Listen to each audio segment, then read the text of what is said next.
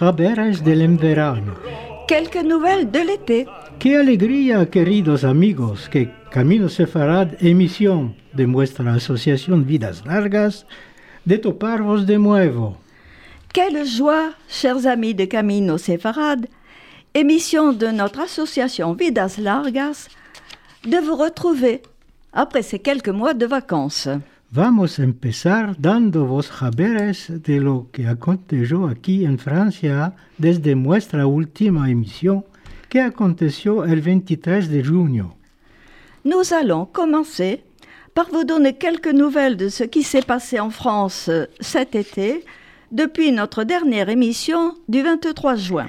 El 2, 3 y 4 julio hubo el segundo Forum Generación Shoah, en el cual participamos en el, el Memorial de la Shoah de París. Les 2, 3 et 4 juillet s'est déroulé le second forum Génération Shoah auquel nous avons participé au mémorial de la Shoah. Fue una reushita con la participación de unas eh, 500 personas. Durante estos días, muchas asociaciones judías presentaron sus hechos y sus publicaciones. Ce fut une réussite avec la participation de 500 personnes et de multiples associations juives mémorielles ont présenté leurs programmes et leurs publications. Se- Serge Garfeld, Eric de Rothschild, Gage, director del memorial, y Vey abrieron las festividades y tuvimos conciertos de música el Shabbat. Samedi, Serge Klarsfeld, Éric de Rothschild, M. Goesch, directeur du mémorial, et M. Veil firent les discours d'ouverture, suivis par un remarquable concert de musique juive. El Ahad mañana y tarde tuvimos ateliers sobre temas muy diversos para hacer un labor de memoria con escribanos artistas. Le dimanche matin et après-midi, de nombreux ateliers ont eu lieu sur des thèmes divers relatifs à un travail de mémoire avec des témoins, des écrivains et des artistes. Fue un gran momento de convivialidad y esperamos empezar de nuevo en 1900, eh, En 2000, do- 2924 para el tercero forum Si quiere Dios.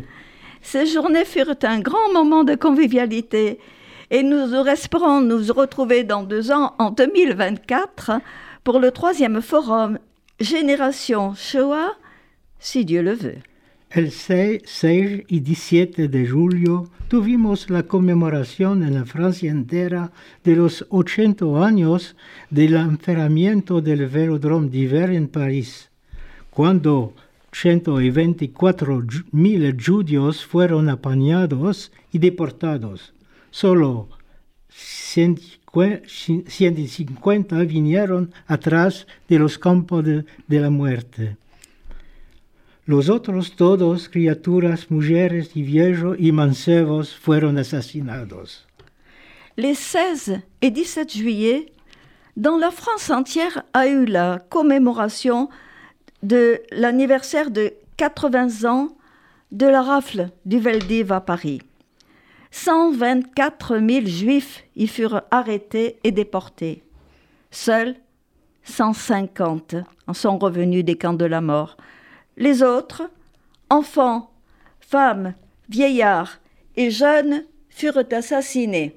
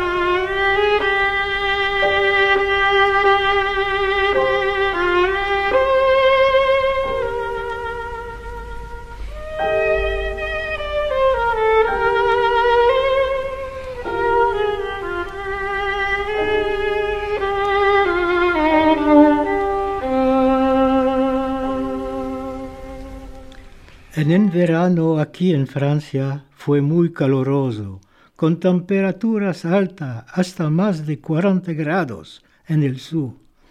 Y las consecuencias son una gran secura para la tierra, las flores y las plantas, y fuego que quemaron bosques y zonas tostadas.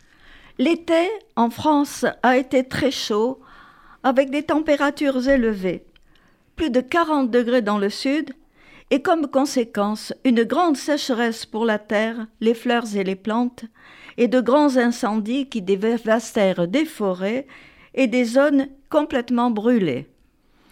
Después de estos haberes vamos, como nos acostumbramos, antes de hablaros, cada uno en su torno, de lo que apareció para nuestra primera emisión del año 2022 y 2023. Après ces quelques nouvelles d'actualité, nous allons, comme à l'accoutumée, vous parler de ce que chacun de nous a préparé pour cette première émission de l'année 2022-23. Nicole évoquera la grande Joséphine Baker. Dora hablará de los judíos durante el Imperio Osmanli con un texto de Selim Salti. Dora va parler des Juifs sous l'Empire ottoman, d'après un texte de Selim Salti. Nicole va évoquer la vie de la grande Joséphine Baker et nous aurons le plaisir d'écouter une de ses chansons.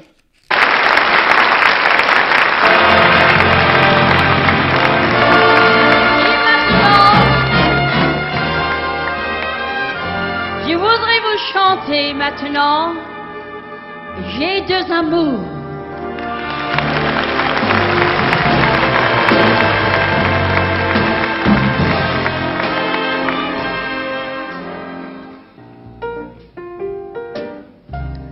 J'ai deux amours,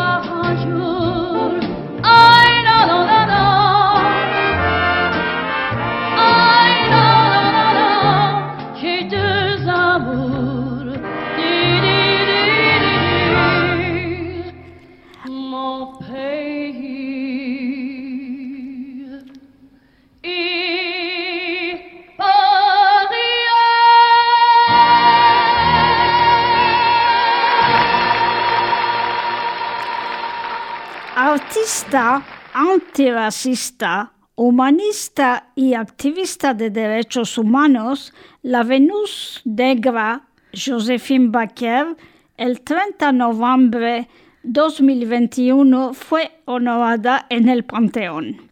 Después de 46 años de su muerte, la heroína Joséphine Baker nacida en 1906 y muerta en 1975, el 30 de noviembre alcanzó a la inmortalidad y tomó su lugar reservado en el Panteón.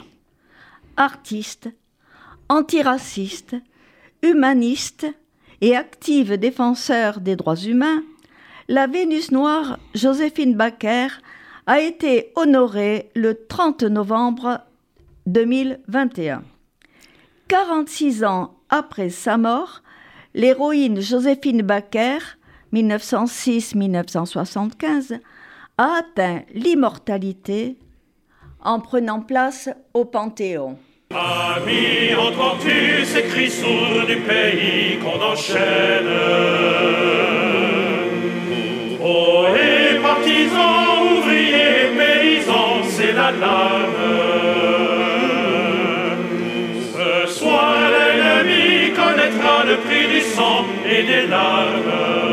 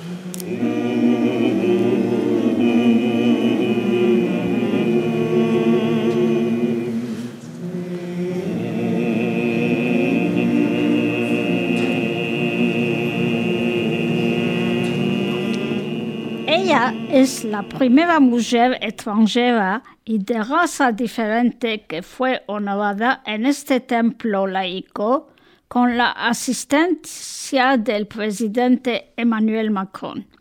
Ella rompió muchos moldes para defender los derechos humanos de la mujer y luchar contra el racismo cruel en los Estados Unidos. Elle est la première femme étrangère et de races différentes à être honorée avec la présence du président Macron en ce temple laïque. Elle avait rompu beaucoup de préjugés pour défendre les droits humains de la femme et pour lutter contre le cruel racisme des États-Unis. Josephine Becker, nacida en San Luis, Missouri, fue obligada de dejar sus estudios a los 10 años y contribuyó a la economía de su familia porque el padre se había fuido de casa. Joséphine Baker, née à Saint-Louis dans le Missouri, fut obligée d'abandonner l'école à l'âge de 10 ans pour contribuer à la vie de sa famille, car son père s'était enfui de la maison. En 1917, cuando Josephine tenía 11 años, vino el masacre de San Luis. Los blancos asesinaron a muchos pretos, quemaron sus casas y expulsaron más de 6.000 personas. Su familia quedó en vida. En 1917, quand elle avait 11 ans, elle assista au massacre de Saint-Louis. Les Blancs assassinèrent beaucoup de Noirs, brûlèrent leurs maisons et expulsèrent plus de 6000 personnes. Sa famille resta en vie. Ella continuó a laborar como empleada en un club y allí conoció a su marido William Howard Becker cuando tenía 15 años. Como había un racismo muy profundo en San Luis, Josephine se quería salvar de esta opresión. Elle continua à travailler comme employée dans un club où elle rencontra son mari, William Howard Baker, quand elle avait 15 ans. Parce qu'il y avait un très grand racisme à Saint-Louis, Joséphine voulait fuir cette oppression. Abandonó a su marido para pasar a Nueva York. En 1922 se unió a una compañía de baile y un año después ya estaba en el coro de la primera representación de color en Broadway y posteriormente laboró en el show mítico Cotton Club. Elle abandonna son mari pour aller à New York. En 1922, elle entra dans une compagnie de danse et un an après, elle était dans le chœur pour la première pré- représentation de personnes de couleur à Broadway et par la suite dans le show, dans le show mythique Cotton Club.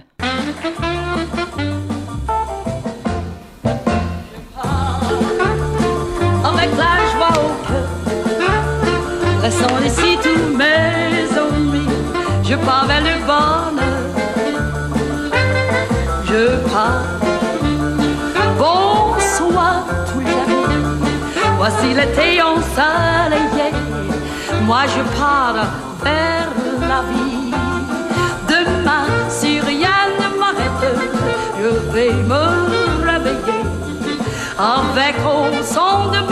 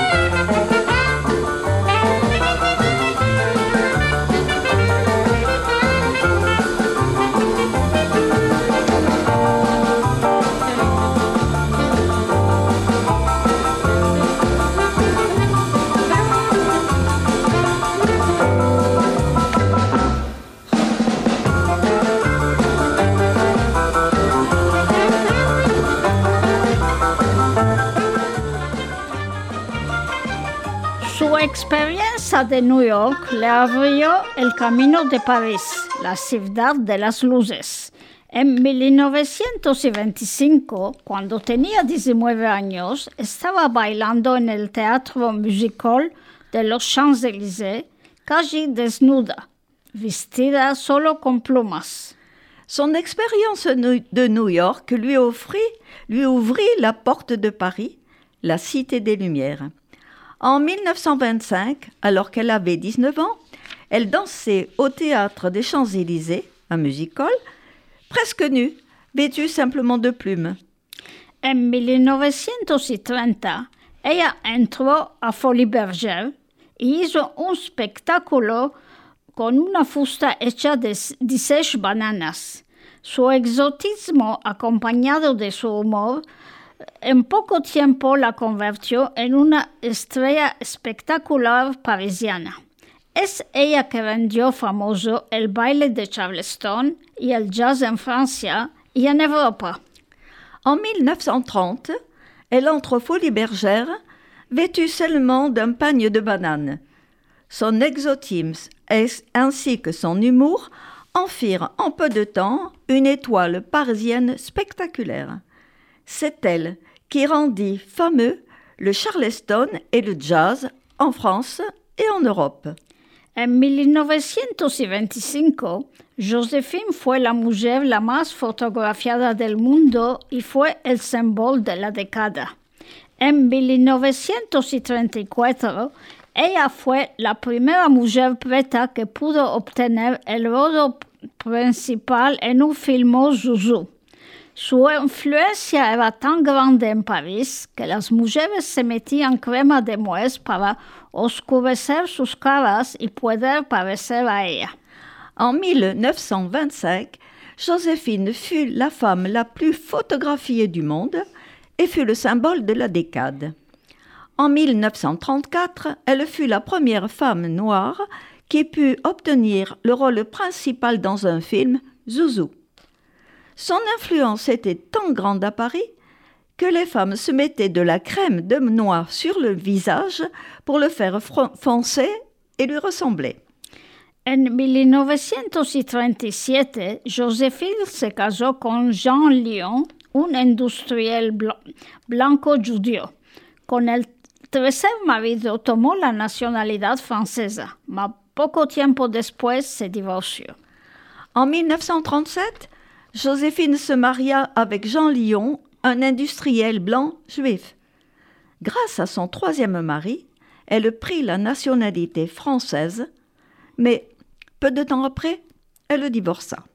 Cuando la Segunda Guerra Mundial empezó, Joséphine se unió a la resistencia contra la Alemania nazi y hizo espionage en dando información sobre el dictador Mussolini a Charles de Gaulle, que estaba en Londres, en empleando tinta invisible entre sus particiones.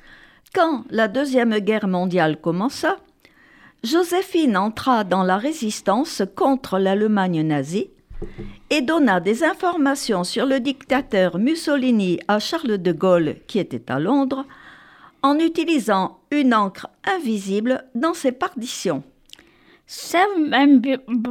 Miembro de la resistencia francesa le tuvo la Legión de Honor en los años 60.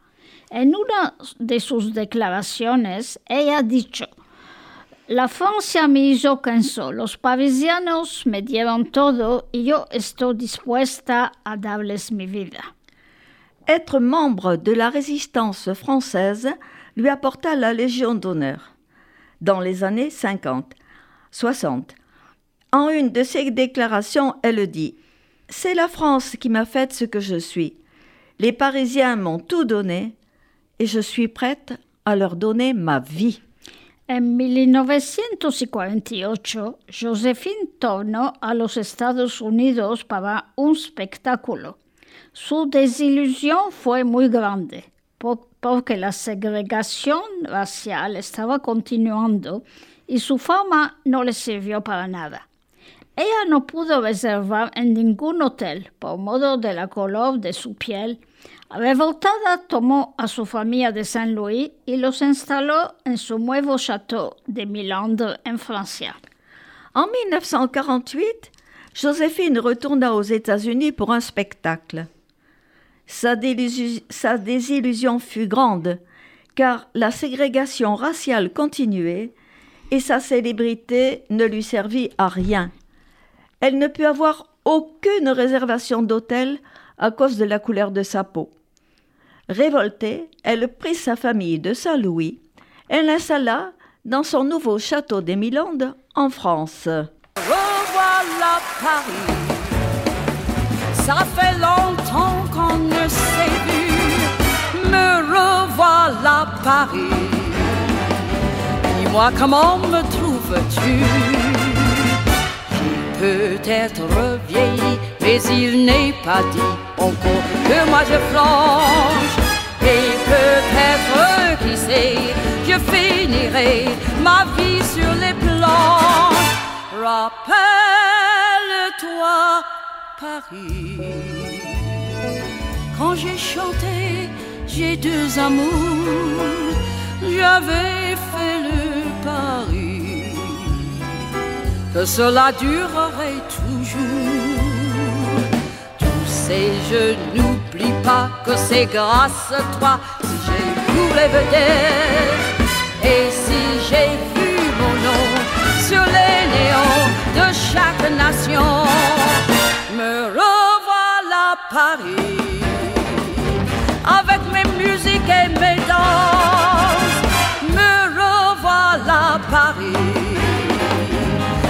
encore de cette chance. Le vois, je reviens toujours chercher près de toi le grand amour. Me revoilà Paris, supporte-moi encore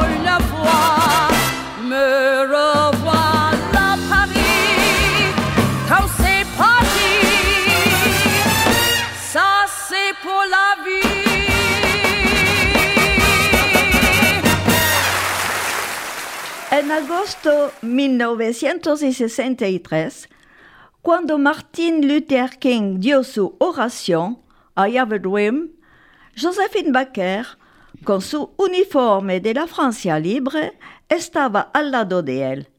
Y en la marcha en Washington, era la sola mujer que habló durante 20 puntos, 20 minutos. Le, le 28 août 1963, quand Martin Luther King fit son discours J'ai un rêve, Joséphine Baker, en grand uniforme de la France libre, était à côté de lui. Dans la marche sur Washington, elle est la seule femme qui parla durant 20 minutes. El más grande debutto de su vida era la fraternidad universal. Joséphine no tenía familia. Con su cuatren marido, Joe Bouillon, conductor de orquesta, adaptó 12 niños de diferentes razas y colores y los instaló en su château. Los llamó la tribu del arc-en-ciel, arcobaleno, y con este gesto ella contribuyó a la popularización de la adopción internacional. No sirve a nada de adoptar, tenemos de mostrarlo al mundo que es posible que niños de diferentes razas pueden vivir en juntos como hermanos y que la enemistad racial no es natural, es una invención del hombre. Le plus grand but de sa vie était la fraternité universelle. Joséphine n'avait pas d'enfant. Avec son quatrième mari, Joe Bouillon, chef d'orchestre, elle adopta douze enfants de différentes races et différentes couleurs et les installa dans son château. Elle l'appela la tribu arc-en-ciel. Avec ce geste, elle contribua à la popularisation de l'adoption internationale. Il ne sert à rien d'adopter. Nous désirons montrer au monde que c'est possible que des enfants de différentes races peuvent vivre ensemble comme des frères et que l'inimité raciale n'est pas naturelle. C'est une invention des hommes. Siendo una mujer muy rica, a los finales de los años 60 empezaron sus problemas económicos. Femme très riche, ses problèmes économiques commencèrent à la fin des années 60. Nomada la nefertiti de su tiempo por Picasso y la mujer la más sensacional que alguno haya visto por Erne- Ernest Hemingway, la artista activista La Vénus Negra. Nomade, surnommée la Nefertiti de son temps par Picasso et la femme la plus sensationnelle que quelqu'un ait vue selon Ernest Hemingway, la Vénus Noire. Josephine Baker murió en abril 1975 de una hemorragia cerebral. Su château de Milan fue registrado como monumento histórico de la parte del Ministerio de la Cultura francesa. Joséphine Becker mourut en avril 1975 d'une hémo- hémorragie cérébrale. Son château de Milan fut enregistré comme mon- monument historique par le ministère de la Culture française. Entender la existencia de Josephine Baker es tomar su vida como referencia. Con su personalidad y su vida, vida, ella dio una significación a una época y merece nuestra atención por el nivel de influencia que tuvo en la historia. Comprendre la vie de Joséphine Becker, c'est prendre sa vie comme référence. Avec sa personnalité et sa vie, elle donna une signification à une époque. Elle mérite notre attention et notre respect pour l'influence qu'elle a eue dans l'histoire. Souris à la vie, souris à l'amour, sourire, toujours sourire. Malgré les soucis, malgré les ennuis, sourire, toujours sourire. Ce soir, je suis là, près de vous. Les années ont passé, mais il me semble, oui, c'est fou, que l'on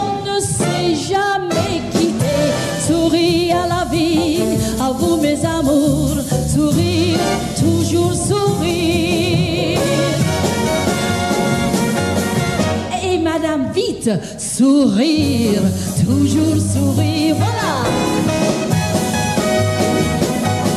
Vous aussi, madame, pas comme ça, sourire, toujours sourire. La la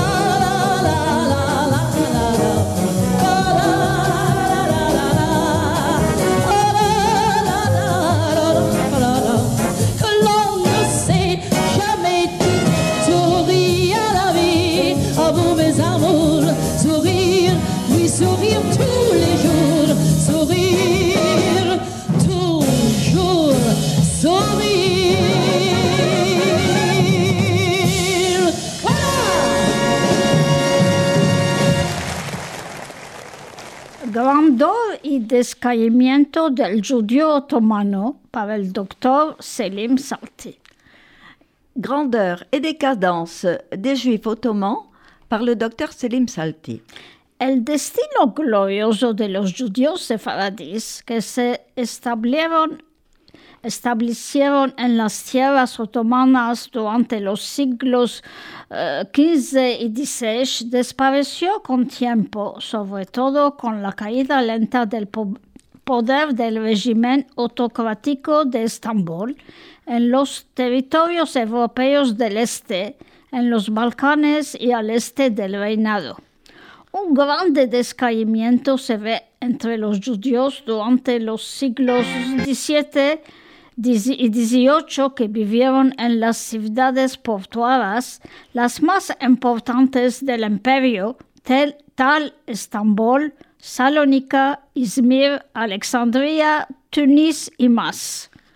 Le destin glorieux des Juifs séfarades qui se sont installés dans les terres ottomanes durant les 15e et 16e siècles disparut avec le temps, surtout avec la chute lente du régime autocratique d'Istanbul dans les terres européennes de l'Est de l'Empire.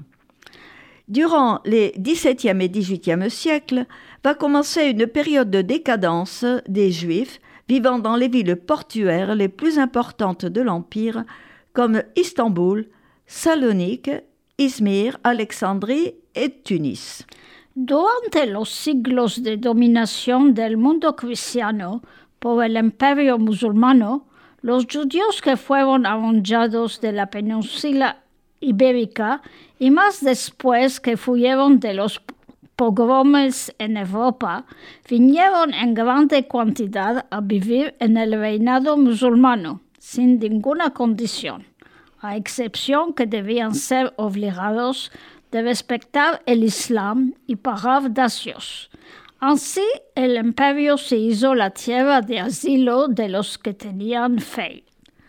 Durant les siècles de domination du monde chrétien par l'Empire musulman, les Juifs qui furent expulsés de la péninsule ibérique et qui fuyaient les pogroms en Europe vinrent en grande quantité vivre dans l'Empire ottoman sans aucune condition, à l'exception de respecter l'islam et de payer des taxes. Ainsi, l'Empire s'était fait la terre d'asile de ceux qui avaient la foi.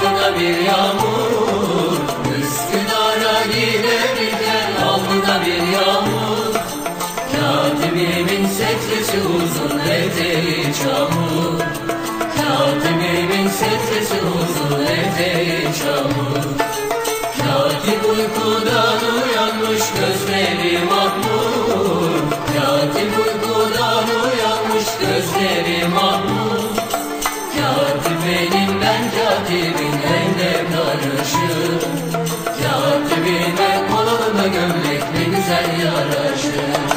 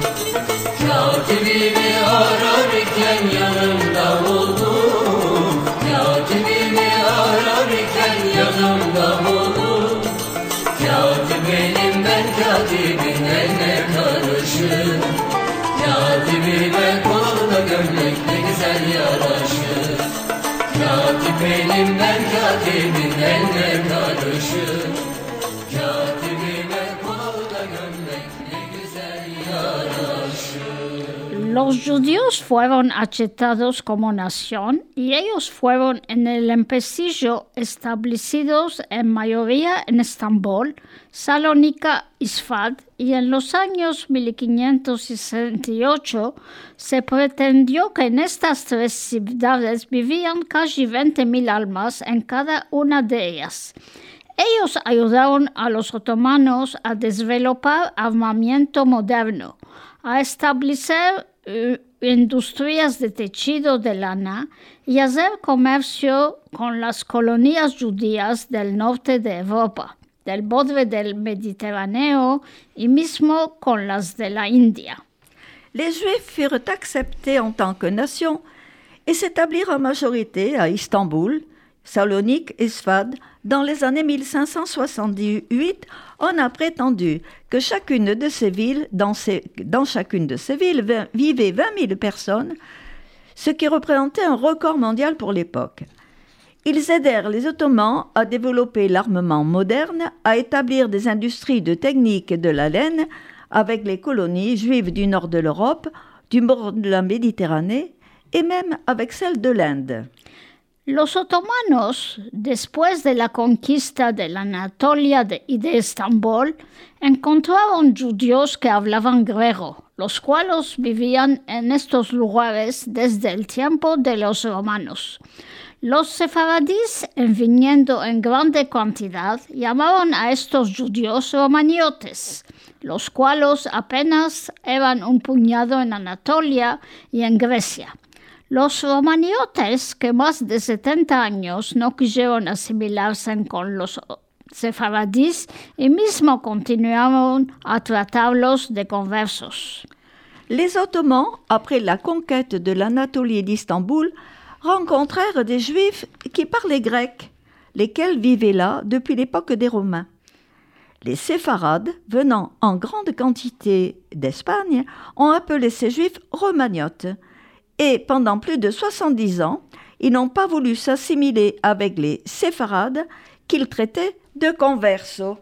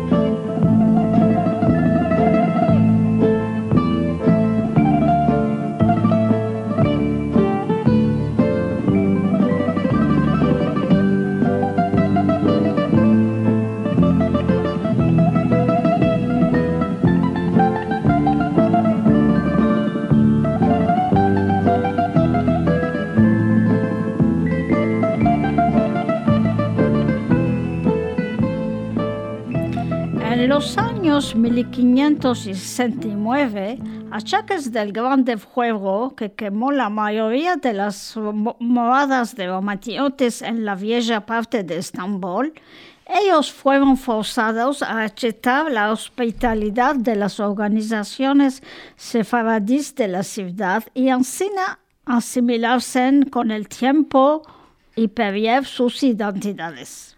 Dans les années 1569, à cause du grand incendie qui brûla la majorité des habitations des Romagnotes dans la vieille partie d'Istanbul, ils furent forcés d'accepter l'hospitalité des organisations sévarades de la ville et ainsi s'assimilèrent avec le temps, perdant leur identité.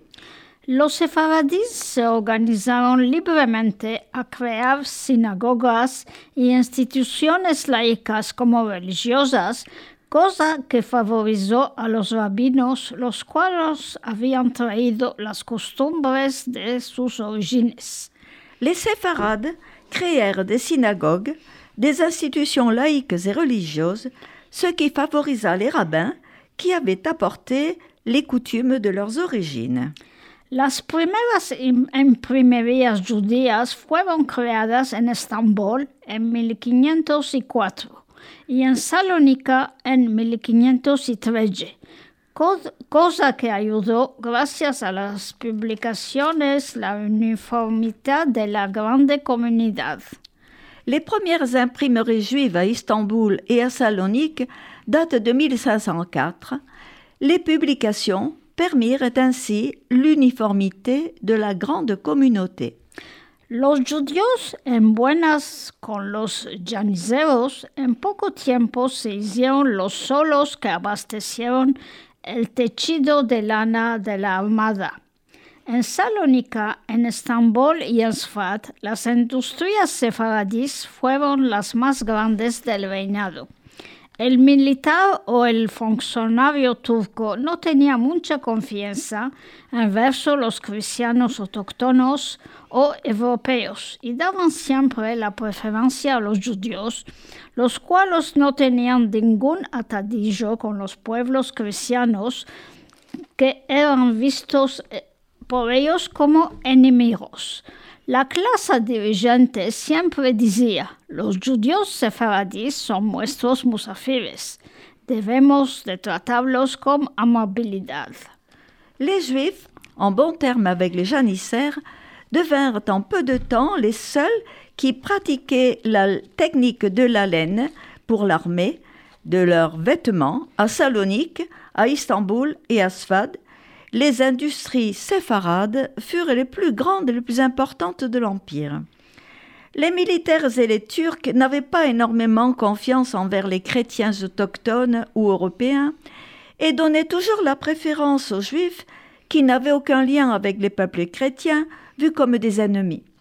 La classe diri- dirigeante disait toujours Les Juifs séfarades sont nos invités, nous devons les traiter avec amabilité. En Estambul había una judía, lavaba con lejía y los bandía. Vamos Cristo a casa, que me quemo yo en brasas.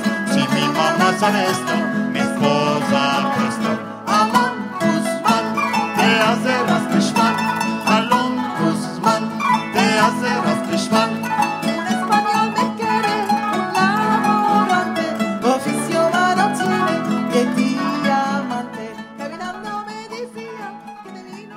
Desde el, desde el del siglo XVII, el imperio, junto con sus judíos, empezó a descaerse y este fenómeno durará fin a la fin del siglo XIX sobre la presión de los imperios europeos. Les turcos pierden poco a poco sus territorios europeos y además fueron obligados reconocer derechos de capitulación envers la Francia, la Australia, la Inglaterra y. Au début du XVIIe siècle, l'Empire et ses Juifs commencent à décliner, et ce jusqu'à la fin du XIXe siècle. Avec la pression des empires européens, les Turcs perdent peu à peu leur territoire européen et surtout sont obligés de reconnaître des droits de capitulation envers la France, l'Autriche, l'Angleterre et autres pays entre-temps. Entre mientos, estos mismos países forman miembros autóctonos de las minoridades griegas y hermanas en sus escuelas y en Europa, cosa que falta a los sefaradís. Una nueva generación de negociantes cristianos es creada en Turquía, los cuales reemplazan sistemáticamente los judíos. Ces mêmes pays ins- instruisent dans leurs écoles et en Europe grec et arménien, chose qui manque aux séfarades. Une nouvelle génération de négociants chrétiens se crée en Turquie et remplace systématiquement les juifs.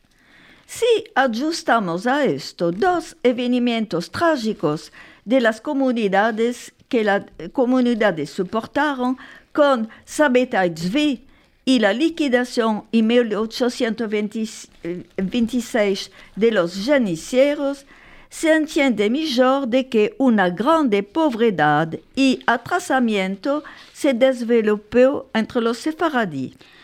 Así los judíos perdieron sus industrias de lana y con la caída de Tzvi, los rabinos se enfortecieron de manera a impedir el adelantamiento de la sociedad tur- séfaradie. Deux événements tragiques que la communauté subit avec l'aventurisme de Sabeta Tzvi et la liquidation en 1826 des janissaires, on comprend mieux pourquoi une grande pauvreté se développa parmi les séfarades.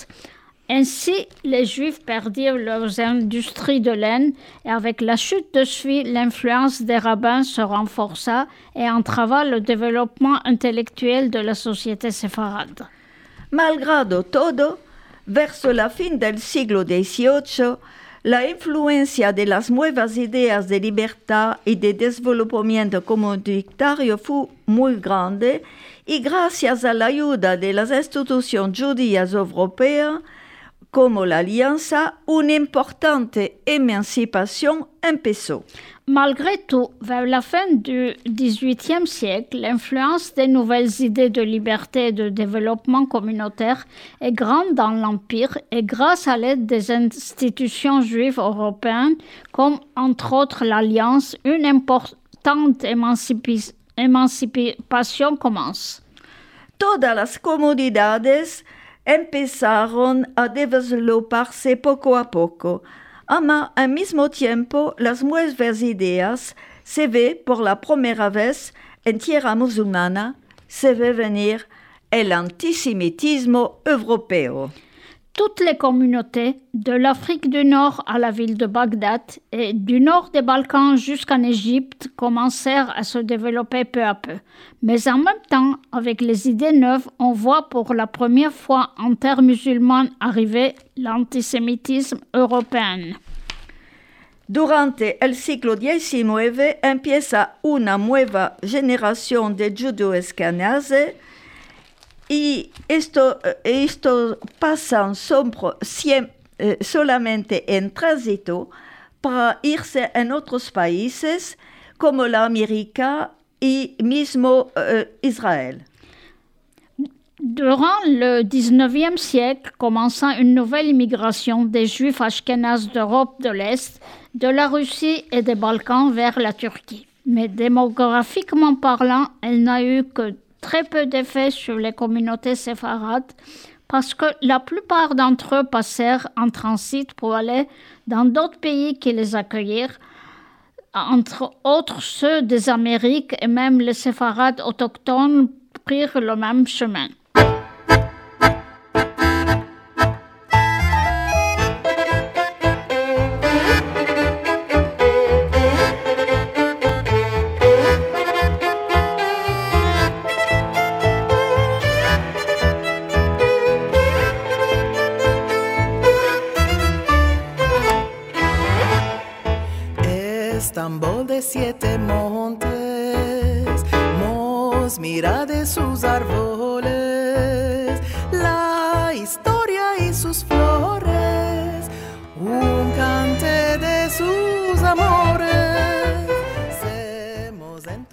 Así se escapa nuestra emisión Camino Sefarad.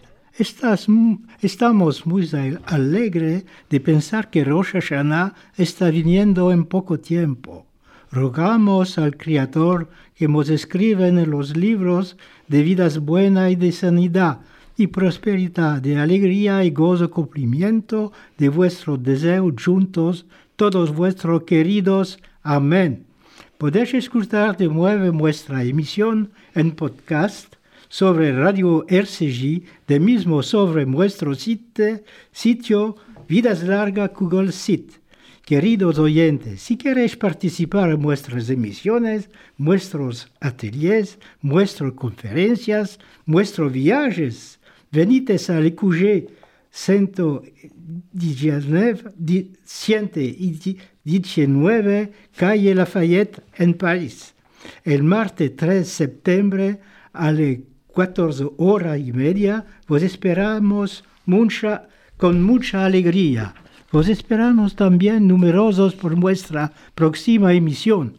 Buena semana que vos da el Dios. Ringraciamos Daniel en la cabina. Nous remercions Daniel en la cabine.